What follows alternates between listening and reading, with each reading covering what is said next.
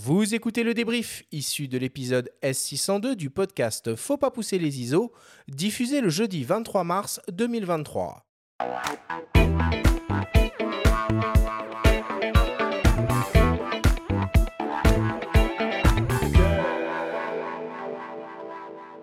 Nous sommes toujours avec le photographe Rémi Flamand pour cette grande émission au coin du feu. C'est le moment du débrief qui vous est présenté par ipln.fr, le spécialiste photo et vidéo. Rémi, difficile évidemment de résumer notre passionnante discussion en quelques minutes. À la place, tu vas essayer de faire ton propre portrait robot en quelques minutes. Est-ce que tu es prêt? c'est une drôle de, T'inquiète une pas, drôle de question. ça va bien se passer. Rémi, est-ce que tu peux nous expliquer simplement ce qu'est finalement la photographie souterraine? Alors, la photographie souterraine, en premier lieu, je pense que c'est surtout une histoire euh, humaine. C'est une histoire de, du- de, de- de personnes, de rencontres, et surtout, c'est euh, l'esprit d'équipe.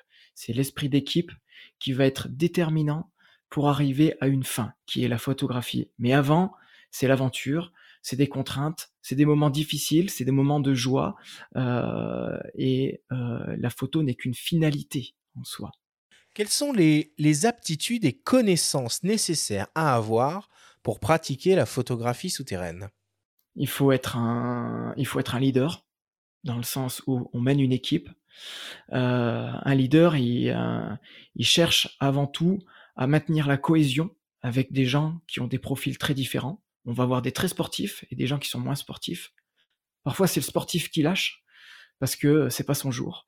Donc, il faut être extrêmement vigilant. Donc voilà, ça pour moi, c'est un, rôle très important d'être bienveillant envers les gens qui, nous accompagnent. On peut être aussi le maillon faible. Euh, voilà, donc euh, il faut il faut le dire quand ça va pas. Euh, il y a un esprit de sécurité. Il faut toujours être vigilant en permanence. Ça c'est ça c'est très très important. Après il faut être euh, il faut être un peu fou quand même d'a- d'a- d'aller sous terre alors que parfois il fait grand ciel bleu et qu'on n'a pas vu le soleil depuis depuis plusieurs jours. On retourne sous terre.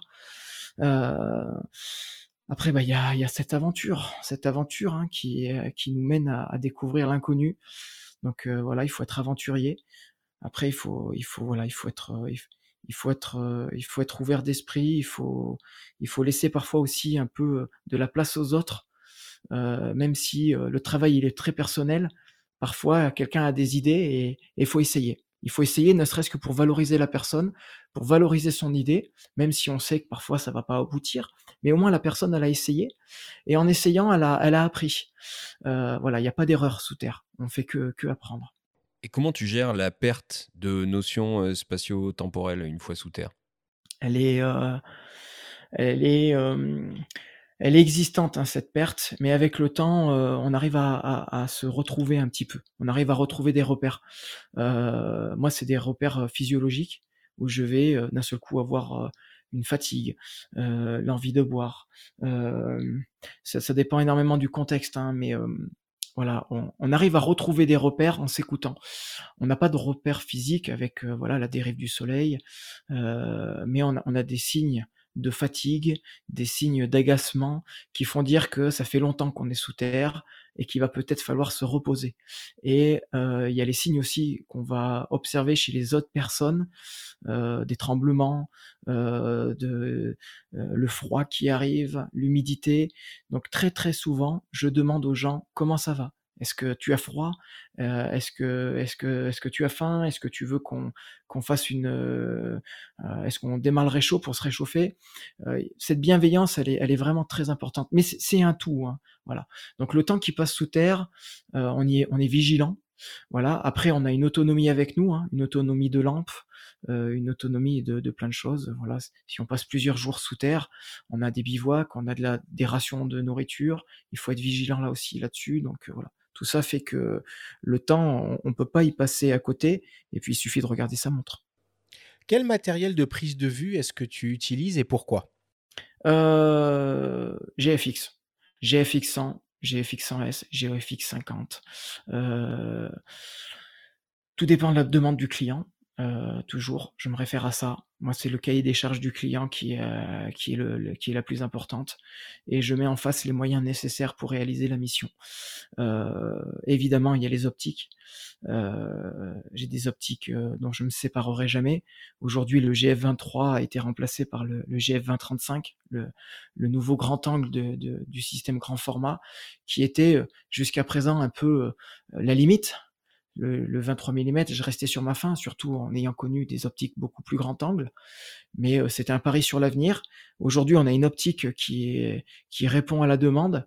Et, euh, et, aujourd'hui, euh, les GFX, c'est pour moi, et en milieu souterrain, les meilleurs boîtiers qui peuvent exister, de par leur résistance, de par leur capacité à, à, faire ressortir du détail, par leur résolution, et puis, et puis voilà la, la, la, capacité à, gérer les hautes lumières et, les basses lumières en même temps. C'est sûr que là, on, a des capteurs de, euh, pour du, travail en lumière artificielle qui sont extraordinaires. Est-ce que tu peux en quelques mots nous euh, raconter ton plus beau souvenir d'exploration? Oh, Il y en a tellement. Oui, mais il faut en choisir un. S'il faut en choisir un. S'il faut en choisir un. C'est très difficile parce qu'il y a ça peut être en lien avec, avec une personne, ça peut être en lien avec une beauté géologique, ça peut être un, coup dur qui au final dans l'aventure devient un très beau souvenir parce qu'au final tout s'est bien passé, tout s'est bien fini en tout cas. ça peut être amené à un voyage. Allez, on peut, on peut dire la République dominicaine, la découverte d'un gouffre énorme en plein milieu de la jungle, euh, trois jours de marche à la machette pour faire 8 km dans des cactus géants, dans une végétation extrêmement euh, euh, irritante, agressive, sous une chaleur accablante. Et puis, on, a un objectif hein, qui est en lien avec une image satellite qu'on avait épluchée, on avait découvert potentiellement un gouffre, on savait pas du tout sur quoi on allait tomber. Et quand on est arrivé euh, au bout de trois jours euh, au bord de ce gouffre, euh, un puits de 120 mètres à descendre, et, une forêt avec des arbres de 30 mètres de haut au fond, avec une, en fait, une vie qui avait été capturée, qui ne pouvait pas ressortir de, de, ce, de, de, ce trou géant, de ce trou béant. Et ça, c'est des moments forts. Ouais. Quand on arrive là, c'est, c'est, c'est génial. Parce que face à la difficulté et face à l'esprit d'équipe, on arrive à découvrir quelque chose d'unique. Voilà.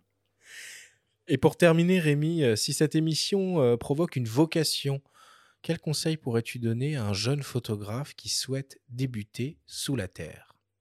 De se préparer à vivre euh, une des plus belles expériences qui, pourra lui être, donnée de vivre. il faut être accompagné.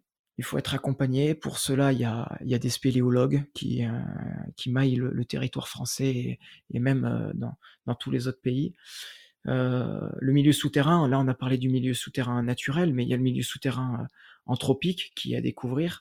C'est les, les, réseaux miniers, c'est euh, tout ce que notre notre archéologie nous laisse encore la chance d'entrevoir, de, découvrir. Tout à l'heure, on a parlé de ce, de qu'est-ce qui reste à découvrir. J'ai pas du tout répondu. Il y a tellement de questions que, c'est difficile de répondre à tout. Mais euh, il faut bien comprendre que en France, et ne serait-ce qu'en France, on a découvert qu'une toute, toute petite partie de ce que la nature nous, nous réserve. Une cavité n'est jamais finie à, à, explorer. Il y a toujours à voir. Euh, il y a toujours à découvrir. L'aventure ne s'arrêtera jamais. Il y a de la place pour tout le monde, surtout pour les jeunes. Aujourd'hui, on manque vraiment de jeunes. Euh, et être photographe en milieu souterrain, c'est toujours faire partie d'une belle équipe parce qu'on a besoin d'images pour raconter ce qui se passe. Et les écrits que les spéléos euh, laissent après chaque, euh, chaque exploration, dans, les comptes rendus, quand on a une belle photo, bah, ça fait plaisir, ça fait rêver. Mmh. Donc euh, aujourd'hui, il y a une fédération française, c'est la Fédération française de spéléologie, euh, qui a tout un maillage d'associations en lien avec la protection euh, et la découverte du milieu souterrain. Donc parfois, pour aller sous terre, il n'y a qu'une porte à, à pousser. Et, euh, et, si jamais il y a personne pour euh, pour vous accueillir, euh, pour découvrir le milieu souterrain, ben, il y a toutes les cavités aménagées. Il y en a plus d'une centaine en France, et, et elles sont extraordinaires déjà à découvrir. Et, et déjà, ça permet de savoir à quoi on va se on va se confronter. Merci Rémi, merci beaucoup pour toutes ces explications.